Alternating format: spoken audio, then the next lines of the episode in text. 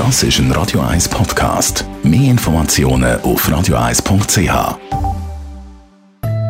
In Vino Veritas mit dem Radio 1 wie experte Unterstützt von Globus Delicatessa.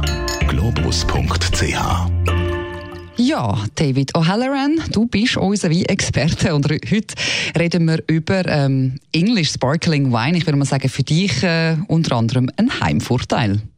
Ja, auch wenn in letzter Zeit Brexit äh, alle Diskussionen um Großbritannien dominiert hat, sind Wein aus England auch ein heißes Thema. Also seit etwa zehn Jahren wird in England immer mehr Wein produziert. Also Winemakers haben gemerkt, dass der Boden in Südengland gar nicht so unterschiedlich ist für den in der Champagne. Und zusätzlich, nebst Golfstrom-Einfluss und der Klimaerwärmung, ist Weinbau im hohen Norden noch möglich. Mhm. Deshalb sind sie auf die Idee gekommen, nach dem Vorbild ihrer französischen Kollegen Schaumwein zu produzieren. Sie verwenden die gleichen Traubensorten wie der Champagne, Chardonnay, Pinot Noir und Pinot Meunier. Und sie arbeitet sie nach der gleichen Methode, der traditionellen Flaschengärung. Und äh, wie genau funktioniert dann die? Also ein Weißwein wird direkt in der Flasche ein zweites Mal vergoren, um einen klassischen Schaumwein zu erhalten. Denn die Wein lässt man länger mit der Hefe im Flasche reifen, was die spezielle Aromatik ausmacht. Das ist eine einfache Erklärung. Es ist viel komplizierter, aber das ist einfach die einfachste Erklärung, wie es funktioniert. Also der Unterschied zu Champagne ist, dass die Region ein bisschen nördlicher ist und die Weine haben so eine typische Note für Grünäpfel und eine richtig frische Säure, das die Weine auch sehr langlebig macht.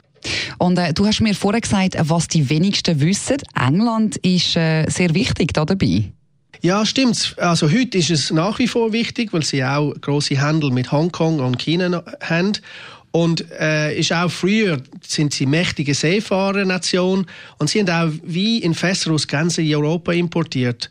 Also viele bekannte Regionen heute äh, sind auch durch den Handel mit England sehr groß geworden. Zum Beispiel Port, Madeira, Marsala oder auch am allerwichtigsten Bordeaux.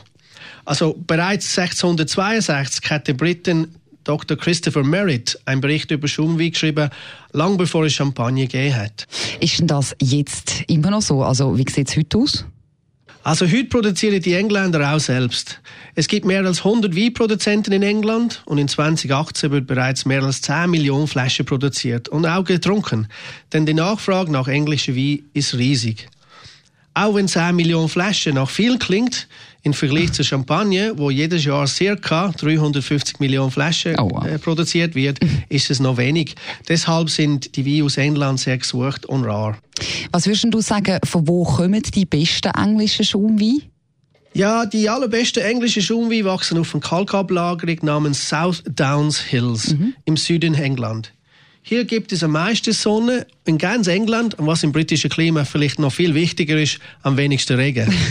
Dank der Klimaerwärmung herrschen im Süden der Insel heute ähnliche Verhältnisse vor 30 Jahren in der französischen Champagne. Das heißt, in den letzten 30 Jahren ist es im Durchschnitt etwa 1,5 bis 2 Grad wärmer geworden. Ähm, bereits 2008 hat Globus angefangen, Schaumwein aus England zu importieren. Wir sind einer für die erste in der Schweiz und ich habe damals mit der Ridgeview Winery geschafft. Das ist ein Familienbetrieb der Familie Roberts aus Ditching in Sussex.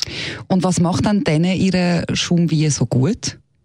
Also der Familie Roberts machen aus meiner Sicht eine der besten Schaumwein aus England. Den Ridgeview Bloomsbury Brut aus 58% Chardonnay, 28% Pinot Noir und 14% Pinot Meunier.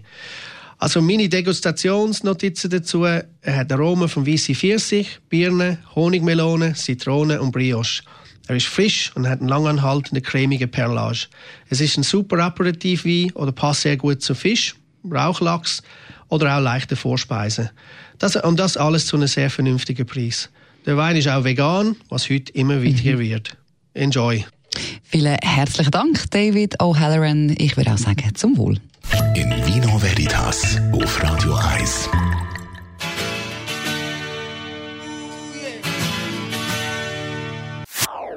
Das ist ein Radio 1 Podcast. Mehr Informationen auf radio1.ch.